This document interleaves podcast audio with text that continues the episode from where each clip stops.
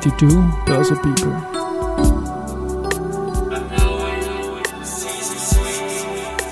And now in season 3. Presented by VAS AG.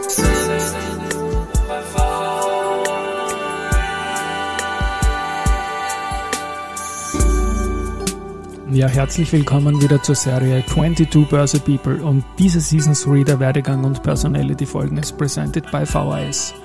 Mein Name ist Christian Drastil, ich bin der Host dieses Podcasts und mein vierter Gast in Season 3 ist Matthias Wabel, Gesellschafter bei Theseus Advisors und davor zwei Jahrzehnte bei Bloomberg tätig. Und das vom Praktikanten bis zum Bureau Chief in der Schweiz. Herzlich willkommen, Matthias, bei mir im Studio. Hallo Christian, vielen Dank für die Einladung. Du, ich freue mich. Wir kennen uns ja gar nicht so gut, obwohl wir uns ja vom Namen her immer über den Weg, über die E-Mails gelaufen sind oder was auch immer, wie man das sagt. Du bist seit einem Vierteljahrhundert am Markt irgendwie tätig. Du hast begonnen, Mitte der 90er quasi mit einem Studium in die Richtung zu gehen, in der man dich jetzt kennt. Aber sag doch mal, wie war das damals in Graz an der Karl-Franzens-Uni? Was hast du studiert und wie hat es dich Richtung Kapitalmarkt getrieben? Ja, ähm, ich habe in Graz Just studiert, wie das so viele gemacht haben. Und äh, es hat mir großen Spaß gemacht. Ich wusste auch allerdings immer, dass ich mehr wissen muss, wenn ich die Welt äh, verstehen will. Und ich habe damals schon bei der kleinen Zeitung nebenberuflich als Journalist gearbeitet. Und ich fand das immer sehr spannend, weil ich in unterschiedlichste Bereiche gehen konnte und überall Fragen stellen konnte über Kultur, äh, Gesellschaft, Wirtschaft, Politik und Recht. Und äh, ich dachte mir damals, also wenn du die Welt verstehen willst, nicht nur Recht und Politik, sondern auch Wirtschaft. Und das war eigentlich ursprünglich mein Antrieb, auch die Wirtschaft zu verstehen. Und du hast eigentlich relativ früh begonnen, größer zu denken, auch internationaler zu denken und bist dann nach Paris gegangen. Äh, was war das für eine Station? Und da ist ein EU-Recht so ein bisschen im, im Mittelpunkt schon gestanden, oder? Genau, ich hatte das Glück, dass die Uni in Paris damals sehr viele Austauschstudenten genommen hat, weil sie ein verpflichtendes Auslandsjahr für ihre Studenten eingeführt hat. Und ich wollte dort unbedingt hin, weil es eigentlich meinem Plan äh, ganz gut reingepasst hat, mehr zu machen und auch Französisch, Englisch und so weiter zu machen. Und ich bin dann dorthin und mir hat das eigentlich so gut gefallen, dass ich äh, mich entschieden habe, dort zu bleiben, also beziehungsweise mich zu bewerben, bleiben zu können und einen Master zu machen. Warum war das alles so spannend? Weil es eben genau äh, in diese Richtung ging, die ich vorher besprochen habe. Es war nicht nur Politik und Recht, sondern auch Medien, Geschichte, Kommunikation, Wirtschaft, Finanzmärkte. Und das war auch die Zeit, wo ich erstmals mit Bloomberg in Kontakt äh, gekommen bin. Und zwar ein Freund einer Studienkollegin von mir hatte ein Keyboard zu Hause stehen mit vielen bunten Knöpfen. Mhm.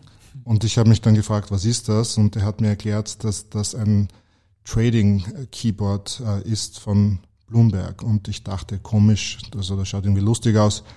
Aber das war eigentlich der Moment, wo ich zum allerersten Mal unbewusst mit Bloomberg in Kontakt kam. Und ich muss dazu sagen, ich habe das damals angeschaut, aber ich habe es dann auch wieder vergessen. Also es war nicht so wichtig. Das war so ungefähr um die Jahrtausendwende dann, oder? Genau, das, das 2000, 2000 war das. 2000, ja. ja. Wir hatten damals 2000 beim Wirtschaftsblatt, da hatten wir auch Bloomberg. Und das war ein Heiligtum. Das war der Grund, warum ich dort so lange gearbeitet habe und auch gerne gearbeitet habe, den Bloomberg dort auch den, den Kolleginnen und Kollegen näher zu bringen. Und du bist ja dann noch näher zum Bloomberg-Zentrum gegangen nach Amerika mhm. und hast dort weiter studiert. Mhm. Nicht in New York, sondern Columbia. Äh, was war da die Geschichte dahinter? Genau, also die Pariser Uni hatte dann noch ein, ein, ein Austausch bzw. ein Doppelmasterstudium mit der Columbia University, die in New York tatsächlich ist. Doch in New York. In Manhattan, okay. genau, ist in Manhattan. Ähm, und ich habe dann dort internationale Politik gemacht, aber auch, und das war das Gute, die Columbia hat eine Journalism School, die einen sehr, sehr guten Ruf hat und ich habe dort zwei Semester lang Finanz- und Wirtschaftsjournalismus belegt bei einer Professorin namens Sylvia Nasser, die ist mhm. deshalb bekannt, ja. weil sie ein Buch über den John Nash äh, geschrieben hat, A Beautiful Mind, der auch dann mit Russell Crowe später. Ein wunderbarer Mathematikfilm und ein genialer Kopf. Genau, Einfach, ja. also das war, ja. das war dann damals meine meine Ausbildung zum Wirtschaftsjournalisten. Ich hatte auch an der Business School und an meiner School unterschiedliche Accounting, Finance, Volkswirtschaft, äh, Wechselkurstheorien und so weiter. Und das hat mir eigentlich großen Spaß gemacht. Und ich wusste, dass, dass das äh, sozusagen die Verbindung von all meinen Ausbildungen sein kann. Und ich hatte dann das Glück, äh, dass Silvia Nasser drei Leute für ein Praktikum bei Bloomberg empfehlen konnte. Davon war ich einer. Und ich bin dann im Juni, Juli zu Bloomberg in New York marschiert. Es gab am Anfang noch Probleme, weil ich mein Arbeitsvisum noch nicht hatte nach dem Studienende. Mhm. Ich bin aber trotzdem hinmarschiert und haben gedacht, wenn ich da vorher anrufe und sage, ich habe noch kein Visum, dann geht vielleicht dann mein Praktikum vielleicht, ja, genau. Ja. Und ich bin einfach hin und habe mich dann etwas äh, blöd gestellt auf die Frage, äh, können Sie uns Ihr Visum zeigen? Ich habe es dann gesagt, ich habe es noch nicht, aber es ist unterwegs und es äh, wurde mir gesagt, es kommt morgen. Und das war recht interessant, weil Bloomberg war damals schon auch äh, politisch tätig und es war klar, dass er früher oder später in die Politik gehen würde.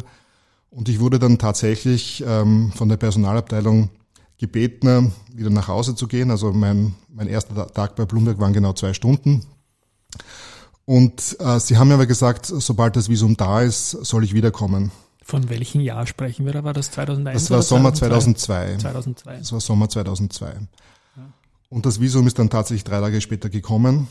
Und dann bin ich wieder zurückmarschiert und habe meinen ersten ja, Internship, Praktikantenjob beim Desk für Soft Commodities begonnen. Also ich war dann praktisch Kaffee, Kakao, Zucker und Orangensaft Reporter. Also so wie man es eigentlich aus den großen Filmen her kennt, auch vom Trading her. Ne? Das ist also ganz, ganz spannende Geschichte. Aber lass mich nochmal kurz ins Jahr 2001 zurückgehen. Mein äh, schwaches Bildungswissen hat mir Columbia University jetzt nicht nach New York gegeben, sorry dafür. Aber das heißt, du warst bei 9-11 vielleicht sogar in Amerika, in New York anwesend? Ja, ich, also ich war ähm, zwei Wochen vor 9-11 bin ich nach New York gezogen und habe das eigentlich von Anfang an miterlebt. Und auch den Abend, die Nacht, das war recht spannend, weil, Wahnsinn, ja. weil alle eigentlich in unterschiedliche Bars äh, und Cafés gegangen sind und es war so ein eigentlich ein recht angenehmes Gefühl von Zusammenhalten und das passiert nicht so oft, aber man hat dann über die Tische hinweg geredet, man hat gemeinsam getrunken. Also das war auch irgendwie ein Moment äh, des Zusammenhaltens der Menschheit und das war in dem Fall eigentlich auch ein eine positive Reaktion darauf. Ich kann mich noch sehr gut erinnern, dass bis heute der Gestank von äh, Plastik und Eisen, also das wird bleiben. Äh, ich bin dann am nächsten Tag auch runter und habe für einige Zeitungen, unter anderem auch österreichische, eine Reportage von dort geschrieben. Ähm, und das war sozusagen dann auch meine Möglichkeit, die Dinge ein bisschen zu verarbeiten. Das war dann mein, mein Journalisten, ähm, ja, Anspruch, der dann sofort durchgekommen ist, auch wieder. Sorry, dass ich die Commodity-Geschichte, die dann ein Jahr später losgegangen ist, da unterbrochen habe, aber ich, die, die Neugierde war jetzt einfach zu groß, was 9-11 betrifft. Aber Commodity ist total spannend. Bei uns ja, gibt es ja kaum irgendwas Wichtiges. In der Tabaustraße gibt es ja eine Börse. Aber wie war das in New York? Wie groß war diese Aufgabe im Tagesgeschäft über Commodities zu schreiben, darüber zu berichten und welche Leute hat man da getroffen, an welche Börsen ist man gegangen? Naja, es war insofern ähm, wichtig, weil in, in New York gibt es eine große Commodity Exchange. Für die war ich insofern zuständig, dass ich dann mich mehr oder weniger auf Kakao und Kaffee spezialisiert habe und es gab einen täglichen Marktbericht. Mhm. Und meine Aufgabe war zweifach. Erstens mit echten Händlern dort zu telefonieren, die handeln und zweitens, und das war eigentlich das Schwierigere, auch die sogenannten Fundamentals in Erfahrung zu bringen. Also sprich, was treibt die Preise fundamental an und wie kommt man dorthin? Also ich habe dann tatsächlich in Brasilien angerufen bei den Kaffeehändlern. Ich habe mehrmals im Landwirtschaftsministerium in der Elfenbeinküste angerufen und wollte dort mit dem Zuständigen für Kakao reden. Ich musste mich um das Wetter kümmern, sehr wichtig äh, für die Preise von Commodities. Keine Frage, ja. Sturm, Feuer, Erdbeben, das war sehr wichtig. Auch Währungen waren wichtig, also äh, Dollar und so weiter. Das heißt, das war für mich eine super Erfahrung, weil es war eigentlich all die Dinge, die ich vorher gelernt habe, haben sich in Kakao, Kaffee und Orangensaft wiedergespiegelt. Und ich habe dann jeden Tag bei diesen Händlern angerufen und die haben mir dann Dinge ins Ohr gesagt von the shorts are there, the longs are there, you know, it's going up and there is a resistance and there is a level, bla bla bla. Und mir wurde von meinen Kollegen immer eingetrichtert, die wichtigste Frage ist, what about the fundamentals? Also mhm. wenn du nichts verstehst, ja. einfach sagen, what about the fundamentals? Und ich habe dann immer versucht, von den Fundamentals wegzukommen zum Wetter und äh, zu den sonstigen Dingen, die passieren, damit man auch tatsächlich eine Geschichte schreiben kann. Also was ist passiert und warum ist es passiert? Und das waren natürlich zwei Dinge. Einerseits die Fundamentals und andererseits die technischen Marktdinge, die diese Preise beeinflusst haben. Ich kann mich gut erinnern, wie diese Stories auch immer wieder durchgetickert sind. Die waren auch im, im Österreich-Feed immer dabei. Die, die Tagesberichte, die du geschrieben hast, ich kannte dich damals noch nicht, aber große Geschichte natürlich. Du warst dann Internship in New York mhm. und wie ist das dann weitergegangen? War es eine Facette, eine Möglichkeit, in New York zu bleiben oder war es klar, dass es mit dir nach Europa aufgrund deiner deiner Sprache natürlich. Du sprichst perfekt Englisch, sprichst aber natürlich auch perfekt Deutsch als Österreicher. Ähm, wie ist dann weitergegangen? Also ich hatte ein Visum für ein Jahr nach dem Studienabschluss und ich wollte mindestens ein Jahr in New York bleiben. Und das wäre bei Bloomberg wahrscheinlich auch möglich gewesen, aber der Wunsch war ganz eindeutig, dass ich nach Deutschland, eigentlich nach Deutschland gehe, mhm. weil es nicht so viele German Speakers gab, äh, die das machen hätten können und es gab dann eine Diskussion und es war dann Frankfurt, Berlin oder Wien. Äh, und ich habe mich dann für Wien entschieden, weil das zumindest, wo ich dachte, dass das äh, der Ort ist, wo ich was beitragen kann, weil ich mich einfach dort gut auskenne. Und das Ziel war, ein, zwei Jahre nach Wien zurückzugehen und dann wieder woanders hinzugehen. Mhm. Aus den ein, zwei Jahren sind dann sieben Jahre am Beginn geworden. In Wien. Aber du warst 2002, da ist er, glaube ich, das Jahr, ich möchte den Namen einmal erwähnen, Michael Bloomberg, mhm. den Gründer. Der ist dann, glaube ich, da schon in die Politik gegangen, wie du kommen bist. Gibt es natürlich keinen Zusammenhang, ist klar. Aber hast du den mal persönlich gesehen? Dann? Äh, gesehen ja, ähm, geredet nein. Allerdings hat er bei meinem, bei meiner Sponsion die sogenannte Graduation Speech äh, gehalten. Das war recht interessant und äh, ich kann mich erinnern, es ging hauptsächlich um die Feuerwehrleute, um die Polizisten, eigentlich um die Resilience äh, der Stadt.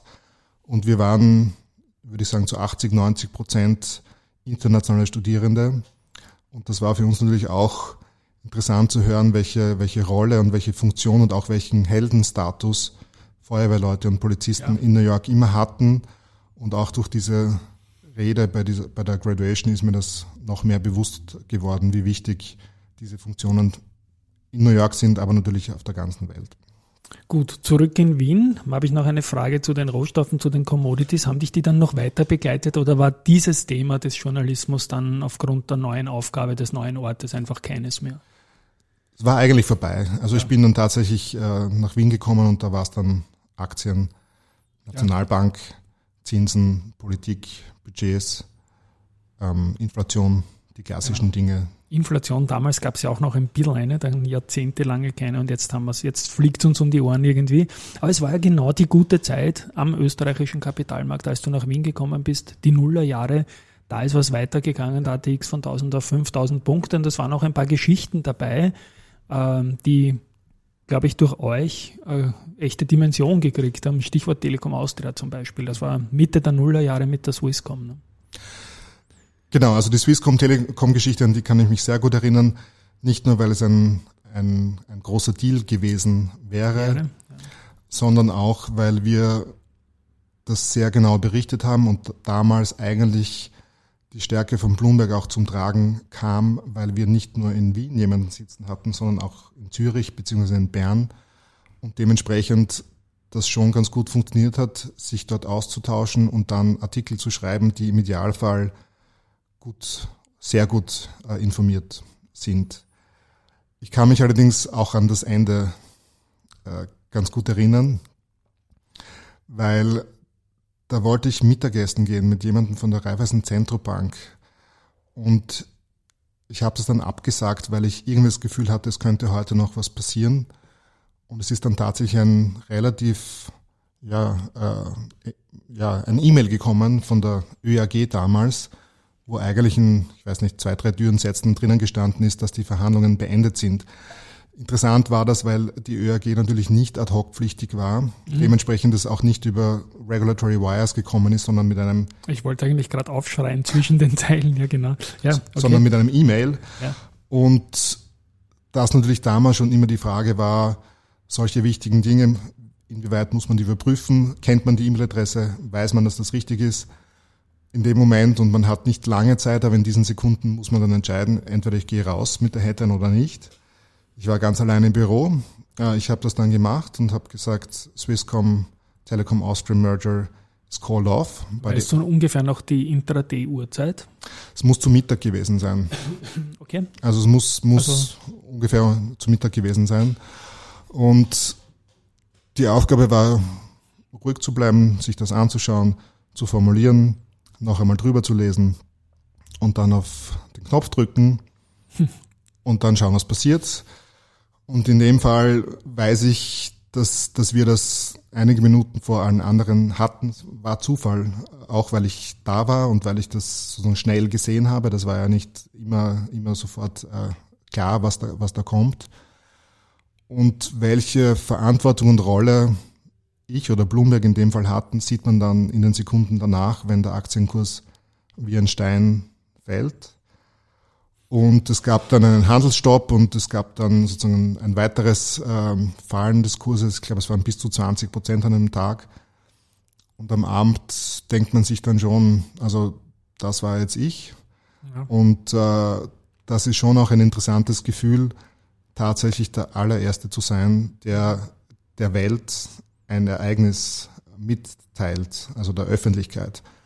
Und ähm, das kommt immer wieder vor oder kam natürlich oft vor, aber das ist schon auch ein, ein interessantes Gefühl. Ich, ich bin jetzt tatsächlich der, der die Nachrichten äh, in die Welt gebracht hat. Du mit deinem Medium bist die Person des Vertrauens letztendlich auch. Den Kursrutsch hätte man wohl nicht verhindern können aufgrund der Tatsachenlage der neuen, dass eben dieser Merger damals nichts geworden ist oder der Einstieg der Swisscom. Und aber ich kann mir das wirklich auch vorstellen, wenn ich sowas kriegen würde, würde ich auch ein paar Mal nachdenken, wie und, und, und was da die richtige äh, Sache ist. Das waren also in Wien damals so dein Tagesgeschäft rund um den ATX und die österreichischen Unternehmen in einer, wie gesagt, spannenden Phase zu schreiben. Ähm, 2007 ist dann ähm, der, der Höhepunkt im Markt gewesen und 2008 ist Lehman gekommen. Warst du da noch in Wien oder hast du da schon eine andere Destination innerhalb Bloombergs gehabt? Ich war damals noch in Wien. Ja. Ich kann mich erinnern, auch wie ich ähm, äh, bei der Straßenbahnstation Volksoper Währinger Straße gestanden bin und über der Bloomberg, ich glaube Blackberry muss das damals gewesen ja. sein, die Nachrichten gekommen sind mit Lehman und ich mir schon gedacht habe, das wird jetzt was. Ja. Und es ist auch was geworden. Interessanterweise war das dann damals hauptsächlich auf die Banken. Es gab ja damals recht viele Ansagen auch aus, aus New York heraus oder aus den USA heraus über die österreichische Bankenlandschaft. Wobei ich sagen muss, ich war damals nicht der Bankenspezialist bei uns, aber ich habe das natürlich auch mitbekommen, weil es in die Politik hineingespielt hat und die diversen Aktionen, die auch von Seiten der Politik äh, gespielt wurden. Ich weiß allerdings auch, dass, dass es schon etwas gedauert hat, bis man erkannt hat, was da zu, äh, auf uns zukommt. Ich weiß, dass die Kollegen und ich habe das eigentlich schon recht aufmerksam äh, gelesen, Bear Stearns und so weiter, also mhm. die Vorboten, genau. dass das etwas Größeres wird, war schon absehbar. Aber dass es so eine Finanzkrise wird, ich glaube, das konnte man in der Form nicht erwarten. Ähm, aber natürlich ist man in the middle of the storm und schaut jeden Tag, dass man die Nachrichten einordnet. Und wie so oft in diesen Fällen gibt es dann unterschiedliche Meinungen und wir haben immer versucht, auch für den österreichischen Markt, die richtigen Informationen zu sammeln und sie richtig einzuordnen. Ja, wir haben sie im Vorgespräch auch kurz angeschnitten. Nicht nur die Wiener Börse, sondern die meisten europäischen Börsen haben sich vom damals nicht erholen können. Wenn man es zum Beispiel nach Handelsvolumen sieht, ist man bei den großen Märkten jetzt bei einem Drittel von vor 15 Jahren mit diesem riesigen Einschnitt, wo auch zahlreiche Marktteilnehmer weggefallen sind. Dich hat es dann aber relativ rasch nach Zürich gezogen. Ich denke nicht, dass Lehman ein Grund war, aber ich interessiere mich für die richtigen Gründe, warum du innerhalb Bloombergs von Wien nach Zürich gegangen bist. Ja, wie gesagt, also ich bin nach Wien zurück. Ich, ich habe mir gedacht, ich bleib ein, zwei Jahre und gehe dann wieder weg. Es ist dann eigentlich eine sehr, sehr interessante Zeit geworden. Allerdings war ich Anfang 30 und natürlich fragt man sich dann, was macht man noch? Und das kann es ja nicht gewesen sein und das stimmt auch. Und ich war regelmäßig in Frankfurt, äh, in, in London und mindestens einmal im Jahr auch in New York, weil dort mein Oberchef saß, der mich auch tatsächlich eingestellt hat, äh, ganz am Beginn. Und ich habe dann damals gesagt, äh, I'm open, was so viel heißt wie, sollte sich mal was ergeben, wäre ich bereit, auch eine neue Aufgabe anzunehmen. Und kam dann relativ schnell, also eine Woche später, das Angebot, entweder nach London zu gehen und dort M&A-Reporter zu werden oder nach Zürich und dort äh, Swiss Bureau Chief zu werden, was insofern eine interessante Aufgabe war, weil es mit Credit Suisse, UBS, Nestlé, äh, ABB, Holcim, Schweizer Nationalbank, also auch eine mhm. unabhängige mhm. Währung, doch sehr, sehr viele sehr große Unternehmen gab, die, die weltweit Bedeutung haben, die, ne? die globale ja. Bedeutung ja. haben.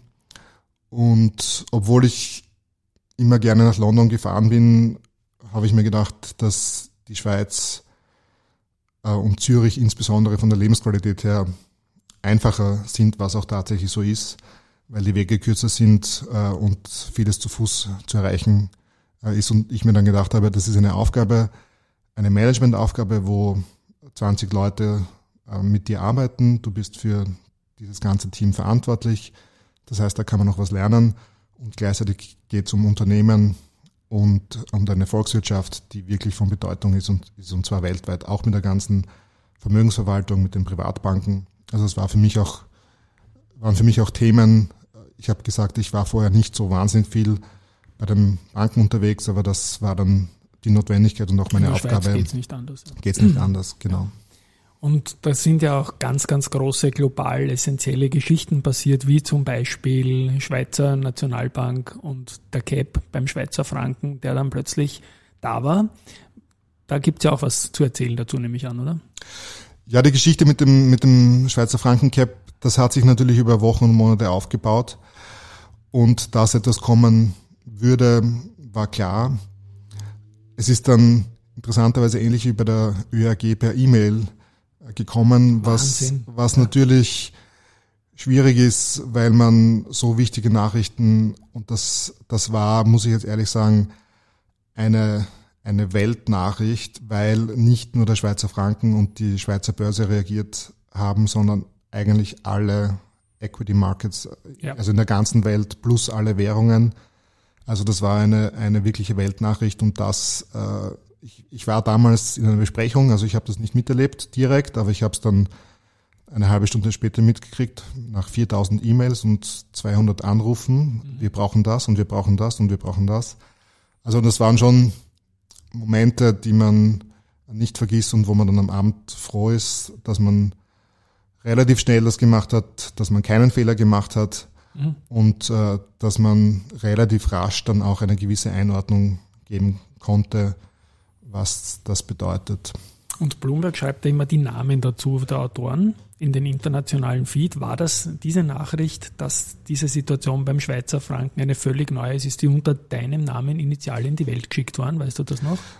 Nein, also das war ein Kollege, okay. der beim sogenannten Speeddesk gesessen ist. Speeddesk ist die Bezeichnung für jene, die die Nachrichten zuallererst verarbeiten und die eigentlich auch ja, äh, ständig den Bildschirm anschauen müssen und obwohl es viele technische Hilfsmittel gibt, also sprich Automatisierung, Artificial Intelligence, es geht nicht ohne menschliches Gehirn und es geht auch nicht ohne äh, menschliche Augen, die ständig scannen müssen eigentlich, was passiert. Also die Nachricht ist rausgegangen. In dem Fall war das nicht ich, ähm, aber als Büroleiter hat man ja, ja ich, ich war damals anders beschäftigt. Aber, ich, aber klar, man ist letztverantwortlich für diese Dinge. Die Schweiz ist ja auch durch die Bankenlandschaft spannend und auch bei der UBS gab es ja eine riesige Geschichte mit äh, Milliardenabschreibungen oder Absicherungen, wo es dann Probleme gab. Das war dann ich, ja. Das war. okay. Äh, in der Schweiz ist es so, du musst wissen, dass die Ad-Hoc-News kommen eigentlich sehr früh, um 7 ja. Uhr in der Früh. Sprich, man ist dann doch um 6 Uhr, 6.45 Uhr äh, im Büro gewesen in der Redaktion, was schon früh ist und man muss eigentlich zwischen dreiviertel sieben und acht Uhr tatsächlich wach sein und die Dinge beobachten und einsatzfähig und reaktionsfähig sein. Und, und auch bei dieser Geschichte, das war die äh, UBS, die einen 2,3 Milliarden Dollar Trading-Verlust äh, bekannt gegeben hat, verursacht durch einen jungen Aktienhändler, ETF-Händler, in dem Fall Queco mhm. Atopoli. Und das war ich und man sitzt dann dort und ja, reibt sich die Augen. Äh, Gott sei Dank hat die UBS das über Regulatory Wire geschickt, das ist das eine. Und das zweite war, dass sie die Nachricht tatsächlich im ersten Satz in der Headline so hineingeschrieben haben, dass alles Wichtige dort stand. Sprich, man musste diese Nachricht nicht suchen, sondern sie waren transparent in der Kommunikation und haben das tatsächlich ganz oben hingeschrieben. Das heißt, man wusste, äh, das Wichtigste steht dort oben. Man wusste, dass die Nachricht authentisch ist, weil sie verifiziert äh, ist und dementsprechend ging das dann raus. Aber du kannst dir vorstellen, ein 2,3 Milliarden Dollar Verlust ist in der Welt von Bloomberg ja. ähm, riesig. Und ich kann mich auch erinnern, dass unser Chairman dann, ich weiß nicht, drei Monate später mal in Zürich war und das mit mir besprochen hat und zu mir gesagt hat, er war an dem Tag auf einem Trading Floor in London tatsächlich wo diese Nachricht von mir in dem Fall äh, ausgeschickt wurde und er dort live miterlebt hat, wie dieser Handelsraum, ich weiß nicht mehr, welche Bank das war, aber wie dieser Handelsraum in helle Aufregung ausgebrochen ist und dort alle herumgerufen haben, did you see this on Bloomberg and did you see this on Bloomberg? Also das waren, das waren dann auch so Momente, wo man weiß, ähm, da hat man jetzt sehr relevante Nachrichten in die Welt hinausgeschickt. Genau, und Lehman war ja gerade erst fünf Jahre her, glaube ich, wenn ich jetzt äh, richtig nachrechne. Also man hat da schon Angst vor einem Flächenbrand damals gehabt, dass das die Bankenwelt erneut erschüttern konnte, würde. Du bist dann bis 2013, glaube ich, äh, in Zürich geblieben und hast dich danach bei Bloomberg äh, Themen gewidmet, die du unbedingt auch machen wolltest, oder? Glaube ich, so ein bisschen mehr ins Feature zu gehen, in die große, tiefere Recherche und ein bisschen weg vom Tagesgeschäft. Wie war dann das? Naja, also ich, ich mir war das immer wichtig, äh, nicht nur jetzt kurze, knappe, faktische Nachrichten zu, schick, zu schicken und zu schreiben, sondern auch Reportagejournalismus zu machen, um es vielleicht so auszudrücken. Sprich, wohin zu gehen, mit Leuten zu sprechen, Dinge beobachten, Dinge auszurechnen und dann eine Story zu schreiben. Und ähm, das habe ich in der Schweiz auch gemacht. Ich bin dann allerdings aus, aus privaten, aus familiären Gründen zurück nach Wien und es gab dann mehrere Möglichkeiten, unter anderem Feature Stories. Was ich dann allerdings zuerst gemacht habe, war, äh, ich war dann verantwortlich für Inhouse Consulting für einige Büros oder für alle Büros in Osteuropa, am Balkan und äh, auch Middle East. Und ich habe dann eigentlich zwei sehr schöne, interessante Jahre verbracht, in, in dem ich in viele dieser Büros gefahren bin und dort zwei, drei Tage verbracht habe mit den Bureau Chiefs Strukturen durchgegangen bin, äh, HR-Themen durchgegangen bin, einfach die Erfahrung aus, aus mehreren Jahren Schweiz Bureau Chief und Österreich Bureau Chief auch diesen Kolleginnen und Kollegen mitzugeben bzw. sich auszutauschen. Und das war insofern super spannend, weil Tel Aviv, äh, Jerusalem, Istanbul, Kiew, Moskau, das läuft dort alles ganz anders äh, und nicht unbedingt mit den gleichen Regeln äh, wie bei uns. Und es hat mir auch viele Möglichkeiten gegeben, vor Ort zu sein, andere Nachrichtensysteme kennenzulernen, wie das Verhältnis zwischen Wirtschaft, Regierung, Journalismus ist. Das kennt man ja nur von sich selber. Und ähm, also das waren, waren sehr interessante Jahre auch als, als Inhouse-Consultant. Schön, schön. Bloomberg, also eine, eine Top-Adresse. Ich habe es immer gerne genutzt und trotzdem, trotz oder gerade deswegen, weil du Kraft erhalten hast und was Neues machen wolltest, hast du dich vor kurzem selbstständig gemacht und bist Gesellschafter, Gesellschafter sorry, von Theseus Advisors mhm. in Wien. Mhm. Bitte auch da ein paar Worte. Was war die Gründungsidee? Mit wem machst du das und was ist euer Geschäftszweig? Naja, wir sind, also wir haben das gegründet als zu viert wir kannten uns aus unterschiedlichen Bereichen. Es waren alle vier Journalisten. Ähm, bei Addendum, Kurier äh, und ich. Und wir hatten eigentlich immer ein ähnliches Verständnis von Journalismus, das darauf beruhte, zuerst zu recherchieren, und zwar sehr viel zu recherchieren, damit man den Sachverhalt und die Datenlage kennt und dann aus diesen Dingen Empfehlungen ableitet, äh, die je nach Zielgruppe anders gewichtet sein müssen. Und ich, also wir haben uns gedacht, das, was wir machen, ist nicht so, nicht so anders als das, was wir vorher gemacht haben. Man muss Informationen recherchieren, man muss äh, Informationen aufbereiten und man muss sich die Zielgruppe suchen, die diese Information braucht. Und das kann eine Person sein, das kann ein Vorstand sein, das kann ein Eigentümer sein, das kann ein, ein Vorstandsassistent, ein Vorstand, eine Vorstandsassistentin sein, das kann die Öffentlichkeit sein, das kann ein Politiker sein. Und ähm, das, glaube ich, das haben wir alle im Journalismus gelernt, zu überlegen, für wen mache ich das eigentlich und welche Art von Information braucht er, wie dicht, wie, wie, wie genau muss das sein, also wie, wie weit muss das in die Tiefe gehen. Und was wir dann eigentlich bemerkt haben, ist, dass wir nicht nur Informationen aufbereiten können, sondern dass wir auch Beratung machen können, indem wir Handlungsoptionen aufzeigen können und sagen, ich habe mir das angeschaut, aus meiner Erfahrung könnte man das und das und das machen. Und ähm, natürlich ist die Entscheidung dann nie bei mir, aber man kann dadurch eigentlich schon auch Nutzen stiften, indem man sich über Dinge Gedanken macht und dann Handlungsoptionen aufzeigt. Und das machen, das machen wir jetzt. Auf der Homepage findet man Begriffe wie PR, Equity Storytelling, M&A, IPOs, Shareholder Activism, uh, Due Diligence, Stakeholder Research, Stakeholder Mapping, also breite Palette rund um den Kapitalmarkt. Wer sind da, ich meine, es ist eh aufgelegt, aber wer sind da eure typischen Kunden? In welcher Size sind diese Unternehmen? Und ja, vielleicht kannst du uns den einen oder anderen nennen sogar. Ich würde Diskretion aber auch verstehen. Ja, also wir haben einige börsennotierte Unternehmen als Kunden, sehr große, auch mittlere. Ähm, wir haben einige Familienunternehmen als Kunden, wir haben einige Fondsgesellschaften als, als Kunden. Einen, den ich äh, nennen kann, ist, ist die ÖBAG, die österreichische Beteiligungs AG, mit ihren sehr relevanten Portfoliounternehmen. Mächtig, ja. Ähm, was mache ich dort? Äh, ich bin ein externer Berater und wir versuchen, die ÖBAG, die an der Schnittstelle ist zwischen Öffentlichkeit, Kapitalmarkt, Politik ähm, so darzustellen und zu erklären, was die Aufgabe dieser Beteiligungsholding ist, damit, damit auch die Legitimation da ist, die sie auf alle Fälle äh, hat. Und das ist natürlich eine große Aufgabe, weil es sehr unterschiedliche Interessen gibt und natürlich der politische oder politische Interessen immer relevant sind. Das ist auch richtig so, weil das ist öffentliches Eigentum. Dementsprechend gibt es diese Interessen und ich halte es für absolut sinnvoll und notwendig, dass der Staat oder die Republik auch ihre Interessen definiert. Gleichzeitig gilt es, die Unternehmen und ihre Strategien äh, arbeiten zu lassen. Das muss aber auch für den Kapitalmarkt passen, aber das muss auch für die Öffentlichkeit passen.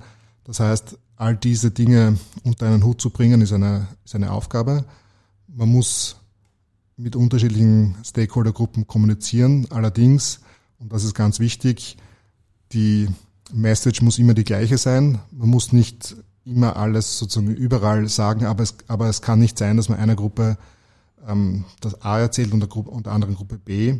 Es hängt eher davon ab, wie weit ist äh, die Detaillierung der Information, muss das sozusagen einfach oder einfacher sein für eine ganz breite Öffentlichkeit oder muss das extrem detailliert sein für einen ähm, Kapitalmarktteilnehmer, der sich bestens auskennt? Und das ist für mich eine super spannende Aufgabe, weil es eigentlich das zusammenfasst, was ich die 20 Jahre davor mhm. gemacht habe. Es ist jetzt nicht nur BWL, Kapitalmarkt, es ist auch Politik, es ist auch Medien, also all die Felder, die ich vorher bearbeitet habe, kommen da jetzt äh, schön zusammen. Das heißt, ohne dass ich es vorher gewusst habe. Ich habe in meinem Podcast immer gesagt, also dass die ÖBAG, abgesehen von den Dingen, die halt über einen ehemaligen Chef alles überstrahlend in den Medien sind, eigentlich einen guten Job macht, ist eigentlich auch ein bisschen ein Lob für dich und ich wusste nicht, dass das auch in eure Richtung geht. Na, schöne, spannende Sache, Matthias. Habe ich abschließend noch eine Frage, vielleicht immer, weil es ja doch ein Werdegang- und Karriere-Podcast ist und du warst ja all over the world, kann man so sagen. Hast du irgendeinen Tipp für junge Leute, die in im weitesten Sinne in den Kapitalmarkt einsteigen wollen. Wie geht man das am besten an? Ich glaube, man sucht sich Leute, mit denen man redet, Bücher, die man liest. Es gibt viele Plattformen, LinkedIn, Fernsehen, wo auch immer, wo man Leute findet, ähm, mit denen man sich austauschen kann. Ich halte es auch für absolut okay, Leute direkt anzuschreiben und äh, Interesse zu bekunden. Ich habe das immer so gemacht, wenn mich jemand angeschrieben hat, ähm, wenn das irgendwie möglich war, habe ich mich immer ausgetauscht. Same hier, ja. Und ich, ich finde auch, dass es für junge Leute ab und zu gibt es ein bisschen eine Scheu, weil sich das technisch äh, anhört. Aber am Ende des Tages ist es auch erst nicht so kompliziert. Es, es geht um Wirtschaft und es geht um Unternehmen und es geht um äh, Strategien. Und äh, wenn man sich dafür interessiert, einfach tun, einfach anrufen, einfach anschreiben und wenn man, vorbereit, wenn man das vorbereitet macht, dann wird man auch eine Response bekommen und, und äh, ja, sich, sich äh, weiterbilden können. Ein wunderbares Schlusswort. Lieber Matthias, vielen lieben Dank für den Besuch bei mir im Studio. Ich habe wieder unglaublich viel mitnehmen können. Es war eine sehr schöne Folge aus meiner Sicht und diese Zeitreise über die letzten 25 Jahre mal aus einem anderen internationalen Blickwinkel von einem Österreicher zu hören, ist für mich besonders gewesen. Danke dafür. Ich möchte mich an der Stelle von den Hörerinnen und Hörern verabschieden. Ich bin überzeugt, es war auch wieder für euch einiges dabei. Danke vielmals. Ich hoffe, es hat Spaß gemacht und es war halbwegs interessant. Das war's. Tschüss und Baba.